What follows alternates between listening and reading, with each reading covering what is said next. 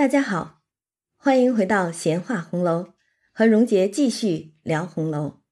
我们今天会继续读第四十六回：尴尬人难免尴尬事，鸳鸯女视觉鸳鸯偶。那上一次我们已经读了这一回的前半部分。邢夫人年纪也不小了，却还要舍个老脸替自己的老公去讨小老婆。那她的老公看上了老太太的身边人鸳鸯，但是邢夫人自作聪明的想着，我先别到老太太跟前去说，先去说服了鸳鸯。鸳鸯如果愿意的话，那老太太再没个不放人的道理。所以她就跟凤姐商量着，先到这边来看看能不能够说服鸳鸯，因为按照她的想法来说，这可是个。千载难逢的好机会，谁不巴望着往上爬，做个主子呢？难道还都想做一个奴才不成？这也是天底下世人皆如此想的道理了。但他再没想到碰到一个烈性女子，鸳鸯可真是不愿意嫁给这个老色鬼贾赦。但是邢夫人说到他面前来，鸳鸯。一个未嫁女子，怎么也不好去自己谈论自己的婚事吗？所以她还是很束手束脚的，只好躲到园子里来。而另一边呢，凤姐儿先是把自己摘个干干净净，因为她担心，万一鸳鸯不乐意，那邢夫人这多疑的性子，岂不是要怀疑到她的头上去？所以就哄着邢夫人先过来。又把平儿也支了出去，让他到园子里头逛一逛，这样就把他们主仆两个从这件事儿里边摘个干干净净的。哪怕最后鸳鸯真的是拒婚，也怨不到凤姐和平儿的头上去。那这边鸳鸯一进园子，那边平儿也进园子了，两个人说着话，不妨还有一个人在身边，袭人也出来。他们三个是从小一起长大的，其实也都知道互相的性子是如何的，大概的心思也都摸得着。那平儿和袭人现在虽然都没有说明着怎样，但到底大家也知道未来的出路不过就是一个给贾琏儿，一个给宝玉做姨娘的。但是鸳鸯是不想走他们这条路的，不想像他们一样也被困守在这个。大家庭当中，一个大的宅院当中的，所以她在这个闺蜜之间就大胆的说出来：“我一辈子不嫁男人又怎么样？乐得干净。”那鸳鸯她作为在那个年代、那个时代的女子，可真的算是奇女子了，敢于为了自己的想法不被洗脑，她敢于说出一个世人都不敢说的“不”字儿。那她们三个闺蜜正在这儿聊着这件事儿的时候，就看见鸳鸯的嫂子从那边走来，想来应该也是邢夫人为了劝说鸳鸯，就去找了她嫂子来从中说和的。袭人一看鸳鸯的嫂子过来，就说：“一定是这时候找不着你爹娘和你嫂子说了，因为刚才鸳鸯也跟他们说，他的爹娘现在并没有在京里头。”而是在南京老宅子看房子呢，那袭人就想了，肯定是找你嫂子来跟你说呢。鸳鸯就很是生气，跟袭人和平儿说：“这个娼妇，骂他自己的嫂子哈，说这个娼妇专管是个九国贩骆驼的。听了这话，他有个不奉承去的。这个俗语啊，现在其实用的都少了，但是在老北京说这话的其实挺多。”九国贩骆驼，也有说是六国贩骆驼的，因为旧时有很多从西域过来的人，呃，西域那边据说是有九国，也有说是六国的，然后他们会做各种各样的生意，各种各样的买卖，打着贩骆驼的这个名义，实际上是到处揽生意，到处去钻营的。所以鸳鸯就骂他的嫂子是个九国贩骆驼的，最会到处钻营的。那他听到了邢夫人跟他说要把自己的这个妹妹去给假设老色鬼当小老婆的话，当然是巴不得去攀这个高枝儿的。那他们正说的时候，鸳鸯的嫂子已经到了跟前儿。只见他嫂子就笑着跟鸳鸯说：“哎呀，那里没找到姑娘，跑这儿来了。你跟了我来，我和你说话。”那平儿和袭人都赶忙上前去让座，但鸳鸯的嫂子只是说：“姑娘们请坐，就找我们姑娘说句话呢。”袭人和平儿就都装着不知道这回事儿，笑着说。什么话这么忙？我们这里猜谜赢脑妃子打呢，就是说猜谜语打脑杯儿的呢。说等猜了这个再去呗。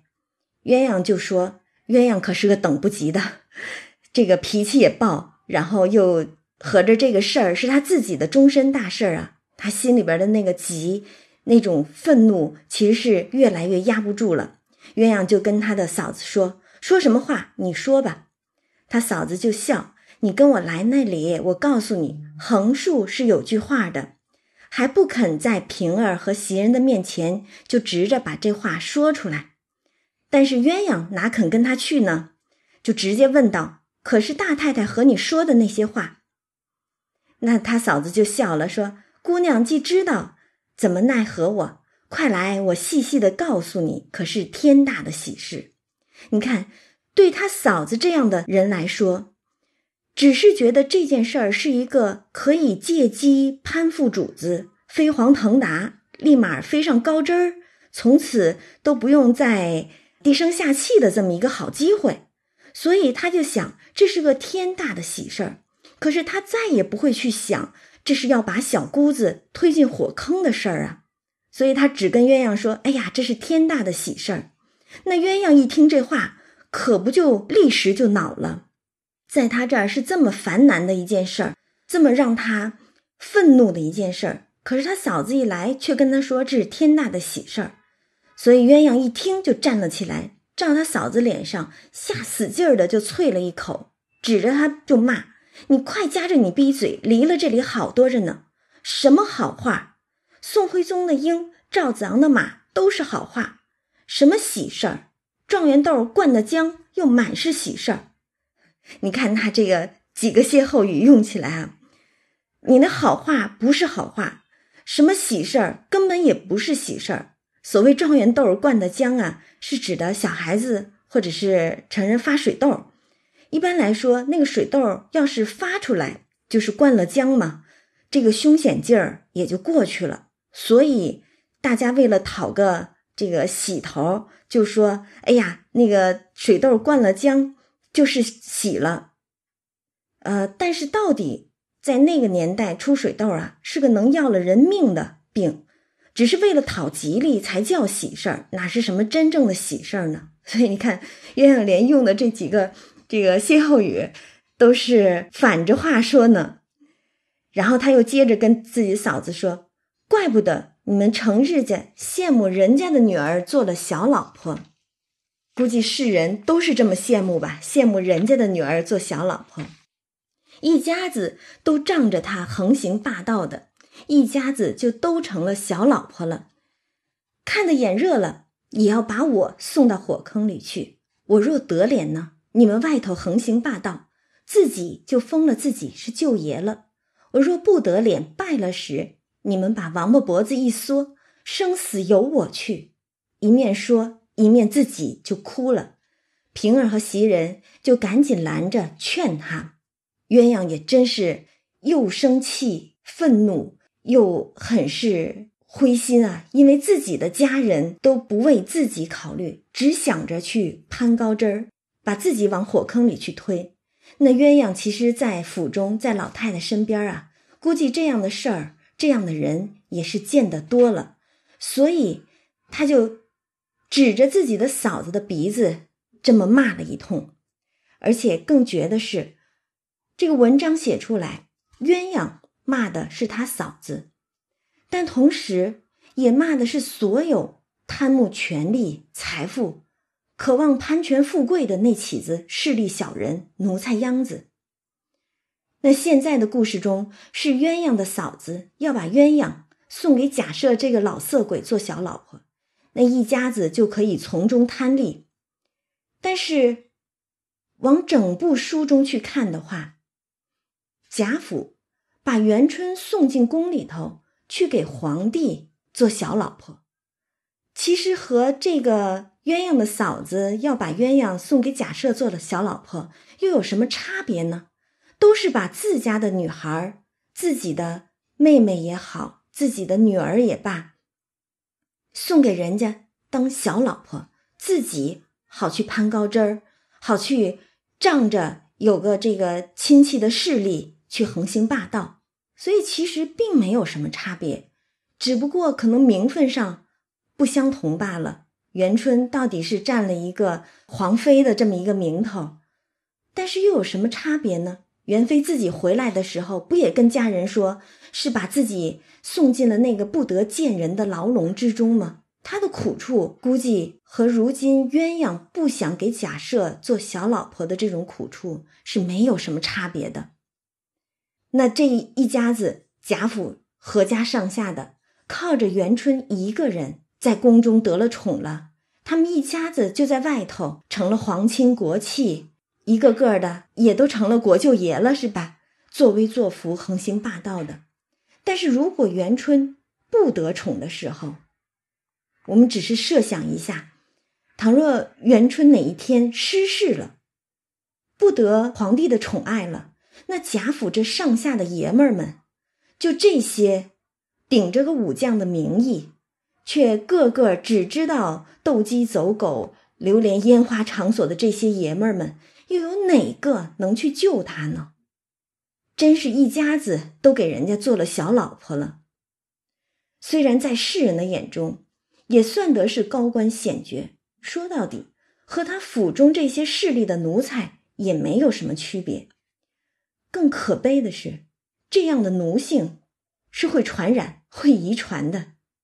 所以，《红楼梦》一直流传，其实也是为了提醒世人，莫被锦绣繁华迷了眼、迷了心啊！不能把我们推翻这种封建社会的时候。剜肉剔骨，好不容易剔除的奴性又给种了回去，所以就有了《红楼梦》这本书，几百年来一直流传，警示钟一般的提醒着我们：看一看满身奴性的这些奴才，他们只知道去牺牲自己的家人，换取自己的安荣富贵，只知道是攀高枝儿、攀权富贵的。却不知道给自己的家人带来了多少的危害，多少的灾祸。那咱们这话说的远一些了哈。那鸳鸯这头是痛痛快快的把他的嫂子骂了一通，可是当着平儿、袭人的面儿，他嫂子脸上还真是下不来，赶紧就说：“愿意不愿意的，你好说，不犯着牵三挂四的。俗语说，当着矮人别说短话。”姑奶奶骂我，我不敢还言。这二位姑娘并没惹着你，小老婆长，小老婆短的，人家脸上怎么过得去？他嫂子这话的意思啊，还是要挑拨离间的呢。因为大家其实都知道，平儿是贾琏屋里的，袭人虽然还没有过了明路，但到底大家也都知道，那一定是宝玉屋里的人了，所以就故意的说你。小老婆长，小老婆短的，那这两位也都是人家的小老婆，你让人家脸上怎么过得去吗？但是袭人和平儿都是什么人啊？那都是聪明绝顶的姑娘，赶紧就说：“你倒别这么说，她也不是说我们，你倒别牵三挂四的，意思就是说你别挑拨离间的，好像要让我们来压制你家姑娘似的。”然后又说：“你听见哪位太太老爷封了我们做小老婆的？况且我们两个也没有爹娘、哥哥、兄弟在这门子里头，仗着我们横行霸道的。他骂的人自有他骂的，我们犯不着多心。这也是袭人和平儿两个呀，太了解鸳鸯了，也知道鸳鸯是怒极了，这样来骂他的嫂子，并不是真的要去说。”袭人和平儿是人家的小老婆的这回事儿，所以他们赶紧就说明白这个话，他骂的人自有他骂的，我们犯不着多心。但是鸳鸯一听他嫂子在这挑拨离间呢，虽说他真的不是多心，呃，真的不是有心去牵扯上平儿和袭人，但到底这个话说出来的话，被那有心的人听了去的话，还是要多想上几番的。所以鸳鸯就跟袭人和平儿说：“他见我骂了他，他臊了，没得盖脸。”又拿话挑唆你们两个，幸亏你们两个明白，原是我急了，也没分别出来，他就挑出这个空来。所以鸳鸯再熟悉的闺蜜，当然也要把话讲明白才好。也特意跟平儿和袭人说，这是我急了才这么说，可是却被这个嫂子就挑了这个空出来，然后拿这个话去挑拨离间。那这边他们三个其实互相都是明白的，互相也都并没有什么多心的地方，但是他嫂子在一边，当然就觉得自己更没趣了，所以赌气就走了。鸳鸯这边还气得骂呢，平儿、袭人就赶紧还劝他，然后平儿就问袭人说：“你在那儿藏着做什么？我们竟没看见你。”那最初的时候是平儿和鸳鸯碰着了，两个人说话呢，结果都没防备，袭人其实就在那山石子的后头躲着要吓他们呢，结果就被袭人也听见了鸳鸯的那些这个私房话嘛。那这会儿鸳鸯的嫂子走了，他们两个就问袭人说：“你在那儿藏着干什么？我们都没看见你。”袭人就说：“我是要往四姑娘房里瞧瞧我们宝爷去的。”谁知迟了一步，说是来家里了，我就疑惑怎么不撞见呢？想要往林姑娘家去找，又遇见她的人说她没去。这个第一个她指的是黛玉，说是黛玉那儿的人正好碰着了，说宝玉没往他们那边去。那其实这话呢，也是照应了前文了。之前不就说嘛，惜春作画，宝玉去帮忙，所以袭人。如果要找宝玉的话，肯定第一个想法就是要去惜春那儿去找的。那他这个两边找了都不见，他就说：“我正疑惑着是不是出园子了，可巧你就是说平儿啊，你从那边来了，我一闪你没看见。后来他又来了，指的是鸳鸯，我就从这树后头走到山石子的后头，听见你们两个说话呢。谁知你们四个眼睛都没见着我。”结果袭人这话一语未了，就听着身后又有人笑道：“四个眼睛没见着你，你们六个眼睛竟没见着我。”三个人吓了一跳，回身一看，不是别人，原来正是宝玉。袭人就先笑了，说：“叫我好找，你打哪来的？”宝玉就笑：“我从四妹妹那儿来，一出来迎头就看见你来了，我就知道是找我去的。”我就藏了起来，要哄你。看着你低头去了，进了院子又出来，逢人就问的，我就好笑，只等着你到跟前儿吓唬你一跳的。结果后来见你也躲躲藏藏的，我就知道你也是要哄人了。怪到袭人一路找来都没有找见他呢。原来宝玉早就瞧着袭人了，也是要躲起来吓唬袭人的。结果他躲着的时候，却看袭人也躲躲藏藏的。就知道袭人也是要吓唬人了，所以宝玉就自己先躲了起来。宝玉接着说：“他说我就回头往前一看，是他们两个，所以我就绕到你身后头去了。你出去，我就躲在你躲的那个地方了。你瞧，这可真是螳螂捕蝉，黄雀在后了。那合着刚才他们几个人说的那个话，那些事儿，宝玉应该也就都听到了。”那平儿就笑着说：“咱们再往后找找去，只怕还找出两个人来，也未可知。这也是平儿细心啊，别回头真的有什么人还藏着，这还没有说出来的一件事儿，一下子倒被这么多人都知道了，岂不是大家都要尴尬了？”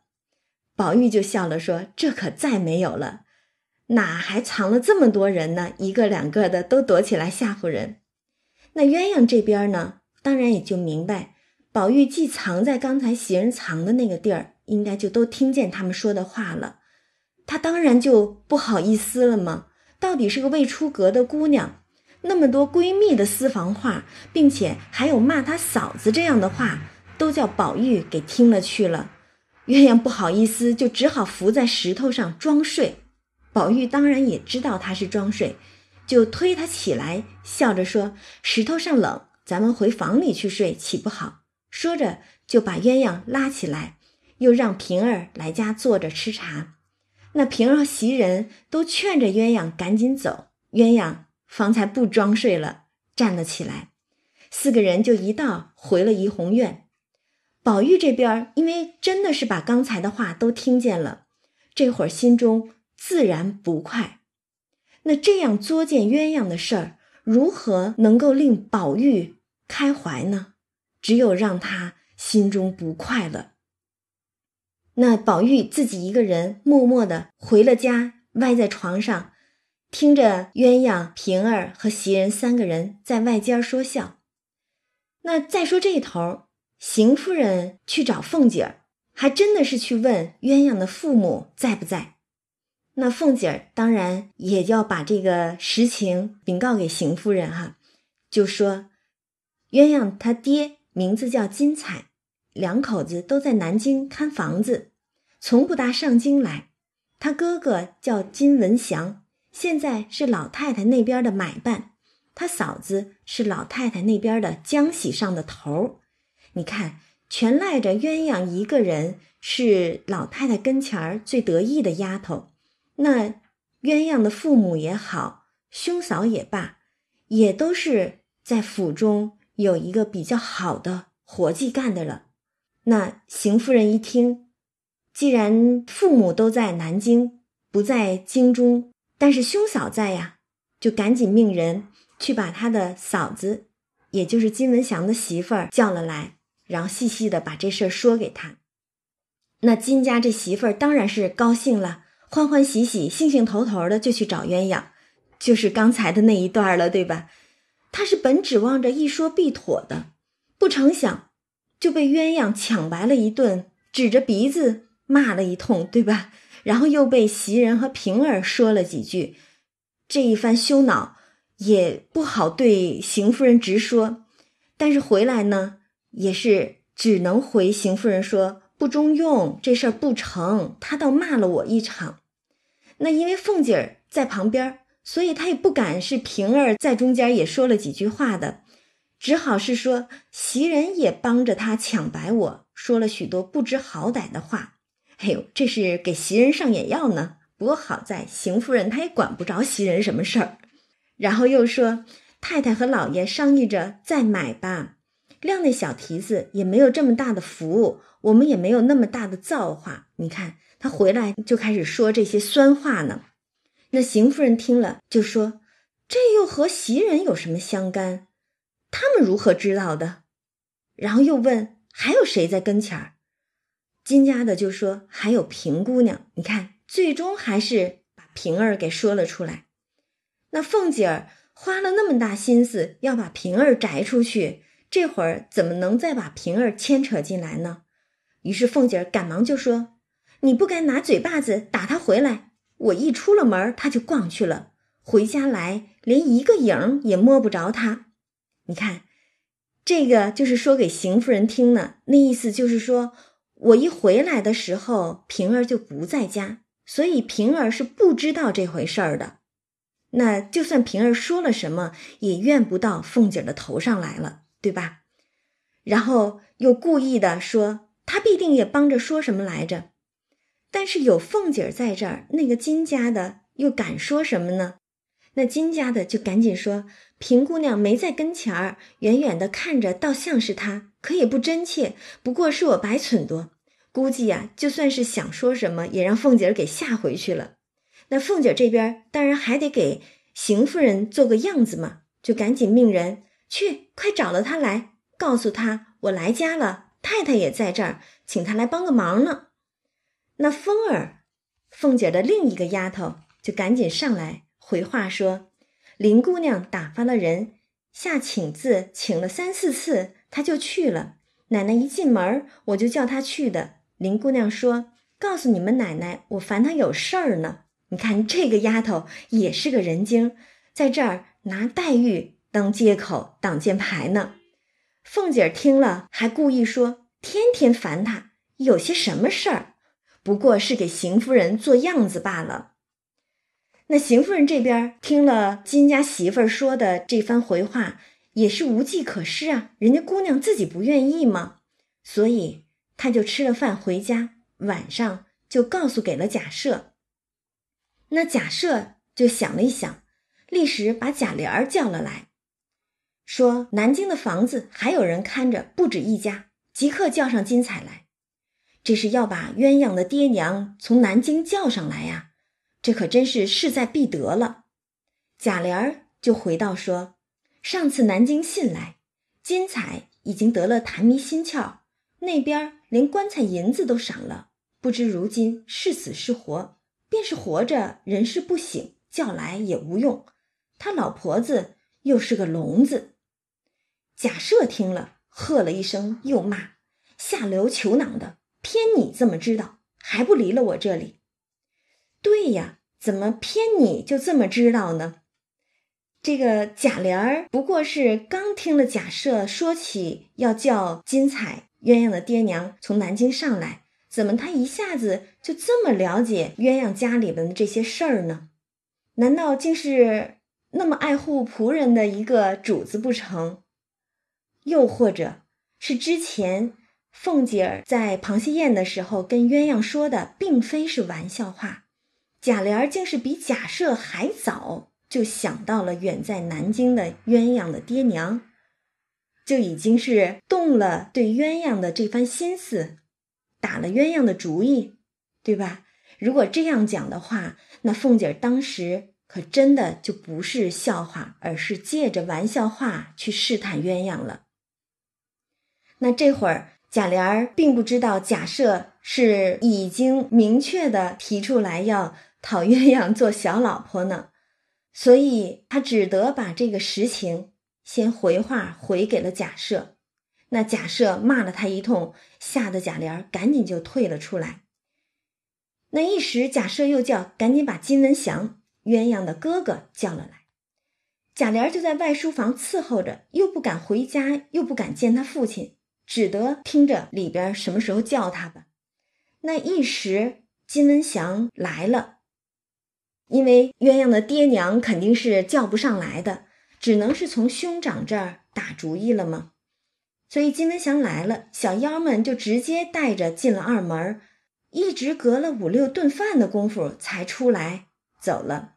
贾琏这会儿暂且不敢打听，隔了一会儿听着说贾赦睡下了，他才回了家。回了家，凤姐儿告诉给他缘由，这才明白原来贾赦是打上了鸳鸯的主意。那鸳鸯这头啊，真是一夜无眠啊。到了第二天，他哥哥金文祥就来回了贾母，说要接鸳鸯家去逛逛。那贾母没个不答应的，所以就命鸳鸯出去。鸳鸯本来是不想出去的，因为他知道他哥哥来接他，一定还是为了假设讨他做小老婆这事儿。他本来不想去，可又怕老太太疑心，只得勉强出来。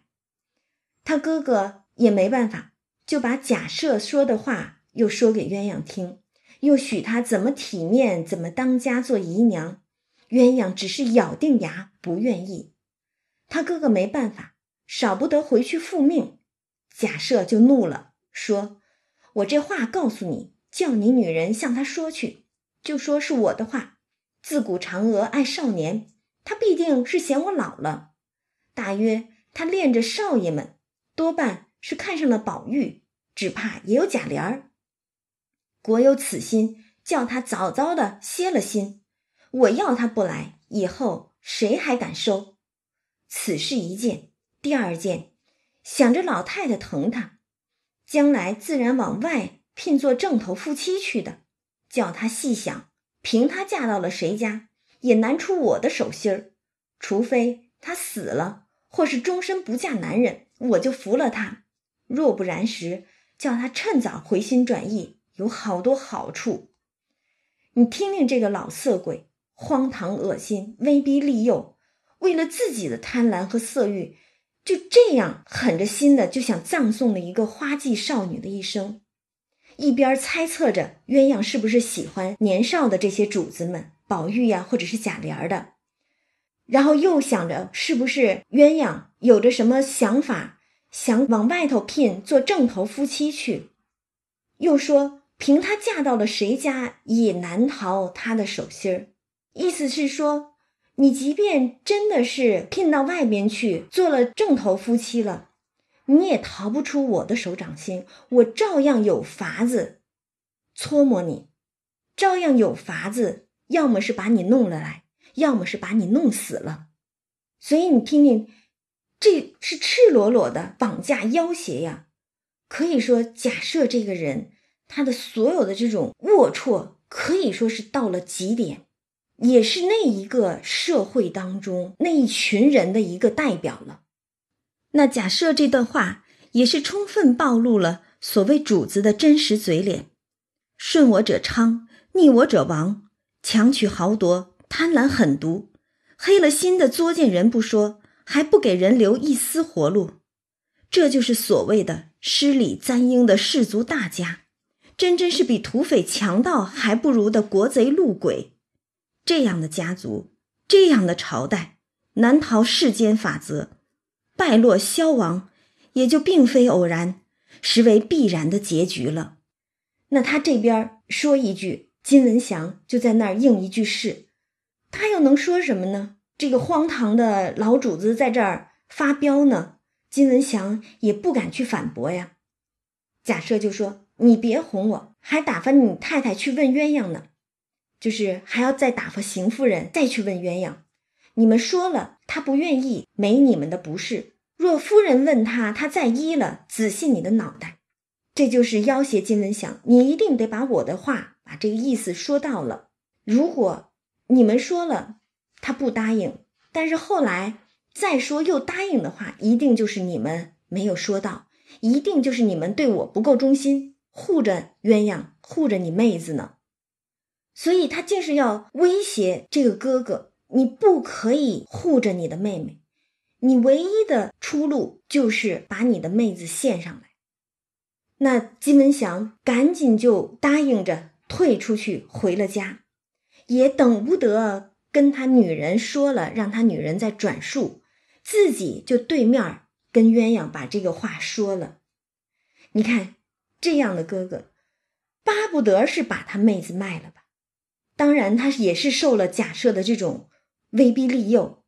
可是，你如果真是一个像你妹子一样有气性的、有主张的男人的话，你总该是为你妹子去想办法、去想主意、去给她做主吗？那长兄如父，父母既不在身边了，总得有一个哥哥能够护着妹子嘛。可是这个哥哥是巴不得把他的妹子卖了。所以赶紧就把假设说的这一番话告诉给了鸳鸯，把鸳鸯气得无话可回。可不是假设那一番话，实际上是把鸳鸯所有的出路都堵死了。你想嫁其他的年少主子没门儿，你想嫁出府去给人家做正头的夫妻没门儿。说到底，你只有被我捏死在手掌心里头，你便是个孙猴子，也跳不出我这个如来佛的手掌心了。那鸳鸯又能有什么法子？她再是老太太跟前得意的丫头，也不过是个女仆而已。所以他就想了一下，就说：“我便愿意去了，须得你们带了我回生老太太去。”这也是鸳鸯没有办法当中的最后的一个法子了，只得求助于老太太了，只盼老太太能够帮他一帮。救他一救了，他哥哥嫂子听了，以为鸳鸯想明白了，喜之不尽，赶紧他嫂子就带着他上来来见贾母。一到贾母这儿，可巧王夫人、薛姨妈、李纨、凤姐儿、宝钗等姊妹，并外头的几个执事有头脸的媳妇，都在贾母跟前儿凑趣儿呢。这人可倒真是全啊。于是鸳鸯喜之不尽，真是喜之不尽啊！这可是有救了，这么多人都在呢，对吧？这可有救了。于是鸳鸯就拉了他的嫂子到贾母跟前跪下，一边哭一边说，就把邢夫人怎么来跟他说，园子里他嫂子又怎么说，如今他哥哥又怎么说，全都回给了老太太。然后又跟老太太说，因为不依，方才大老爷索性说我恋着宝玉，不然就是要等着往外聘，凭我跑到天上，这一辈子也跑不出他的手心儿去。终究是要报仇的，我是横了心的。当着众人在这里，我这一辈子别说是宝玉，便是宝金、宝银、宝天王、宝皇帝，横竖不嫁人就完了。就是老太太逼我，一刀子磨死了也不能从命。若有造化，我死在老太太之先；没造化，该讨吃的命，服侍老太太归了西。我也不跟着我老子娘哥哥去，我或是寻死，或是剪了头发当姑子去。若说我不是真心，暂且拿话支吾，日后再图别的。天地鬼神，日头月亮照着嗓子，从嗓子里头长钉烂了出来。鸳鸯的这番话可说是惊世骇俗了，誓不嫁人，以死明志啊！而鸳鸯的这种反抗精神，在通部书中可谓是极致了。她可以说是公然反抗主子的第一人，一个不向世俗权势低头的烈女子啊！那你听她这话说的意思，甭管你是谁，甚至是把保天王、保皇帝这样的名号都说了出来，这可真是颇有点舍得一身剐，敢把皇帝拉下马的意思了。也就是说，我不管你这个体制，不管你的这个等级制度、道德礼教到底是如何的，我只是为了我自己的一份心意，我只是为了我自己的这种理想，我不服从主子的安排，不甘愿被主子摆弄，所以我现在用我能做到的所有的法子来表明自己的心迹，表明自己的这种反抗。所以，我们说，书中很多的人物，也许他们的日常的行为说话，不可避免的带着那个时代、那个社会的烙印，但是他们说的话，却足以令哪怕是现代的我们也觉得振聋发聩。那这样的话，是对命运不公的反抗，对自由自主的向往。也是对世俗观念的挑战，对宗法等级制度的控诉。然而，一个弱智女子又如何反抗？反抗的代价就是牺牲自己的婚姻、青春，甚至生命。但即便如此，总会有像鸳鸯这样的人，虽然只是个出身卑微、身处社会底层的小丫头，却敢于反抗仗势欺人的贵族主子，横了心的。一刀子磨死了也不能从命。那鸳鸯一边说着，一边就从他袖子里边拿了一把剪子出来。原来他一进来的时候，袖子里就揣了一把剪子。一边说，一边就回手打开了头发，右手就拿剪子去绞头发。那这边众婆娘丫鬟赶忙就来拉住他，但已经来不及，早就剪下了半绺了。众人看时。幸而他头发极多，绞的不透，赶忙就替他挽上了。那鸳鸯这话说了，老太太一听就气的是浑身打颤，口内只说：“我通共剩了这么一个可靠的人，他们还要来算计。”你看老太太真是精明不过老太太呀，这一语就道破了玄机。干什么？父子两个或明或暗，或早或晚的都来试探，其实都是来算计老太太呀。意在贾母啊，只不过一个还顾些脸面，贾琏儿还只是让凤姐儿说着玩笑话，悄悄的去试探一下，而贾赦竟是一个不要脸的荒唐老头子了，直接要来跟老太太讨鸳鸯做小老婆。那老太太这边一回头，看见王夫人在旁边，就向王夫人说：“你们原来都是哄我的，外头孝顺，暗地里盘算我，有好东西也来要，有好人也来要，剩了这么个毛丫头，见我待她好，你们自然气不过，弄开了她，好摆弄我。”那王夫人一听这话，赶忙就站了起来，不敢还一眼。老太太那是在气头上呢。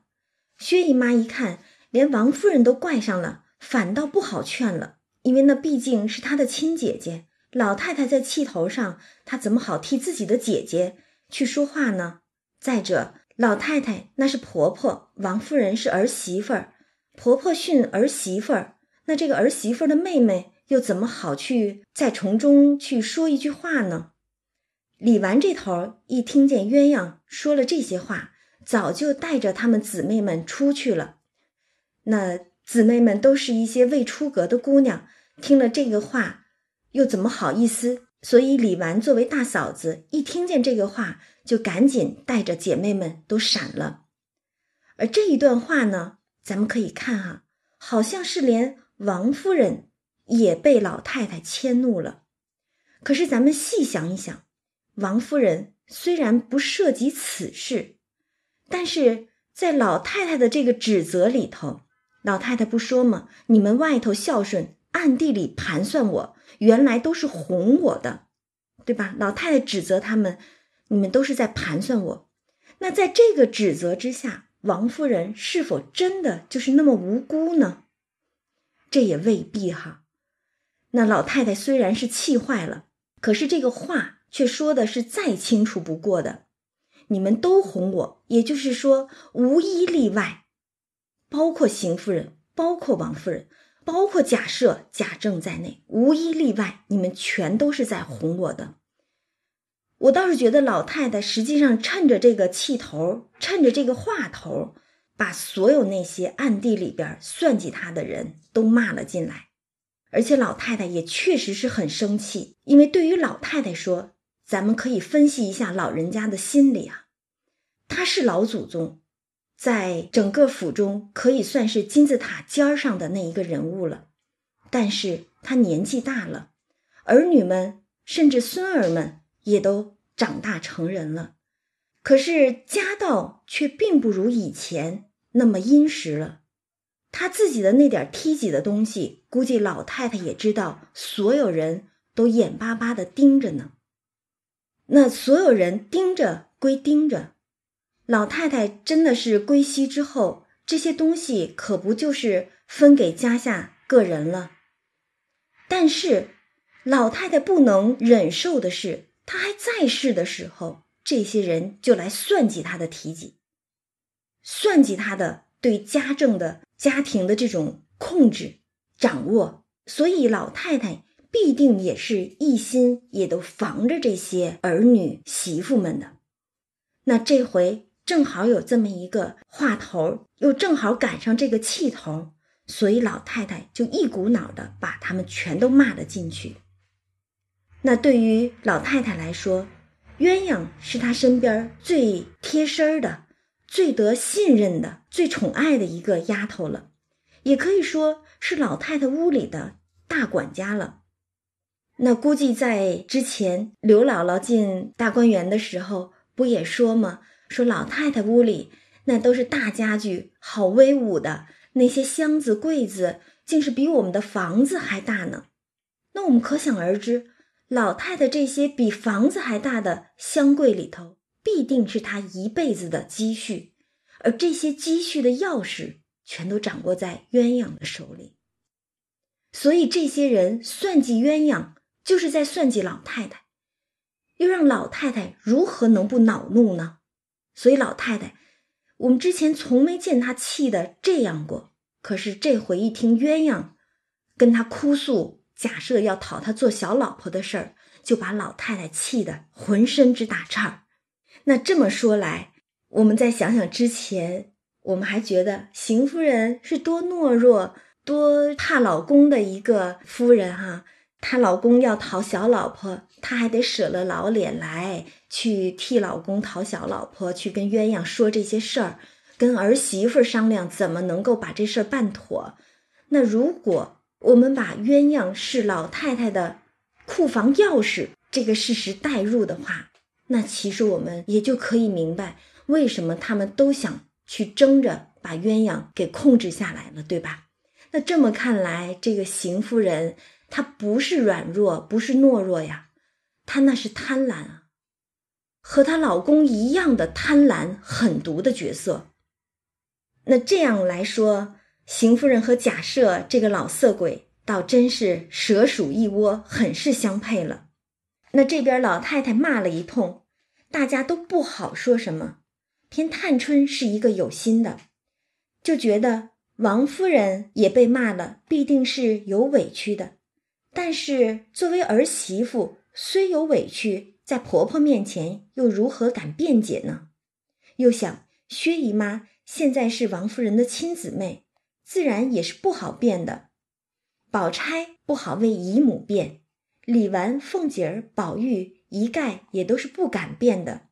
那这会儿正是用着女孩的时候，可是迎春太老实，惜春又太小，所以探春就在窗外听了一会儿，走进来陪着笑，向贾母就说了。这也是探春啊，一心为了她的嫡母王夫人着想了。他就跟贾母说：“这事儿与太太有什么相干？老太太想一想，也有大伯子要收屋里的人，小婶子如何知道的？便知道也推不知道呢。这个就是在给王夫人辩解呢。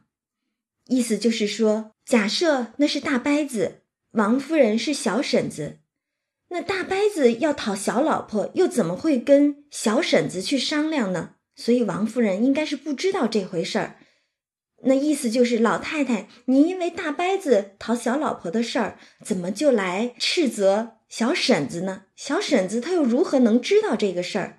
再说了，退一万步讲，万一小婶子真的是从哪个缝里边漏了听了来这件事儿，那这个叔伯和婶子之间还得避讳着，还得假装推说我不知道这个事儿呢。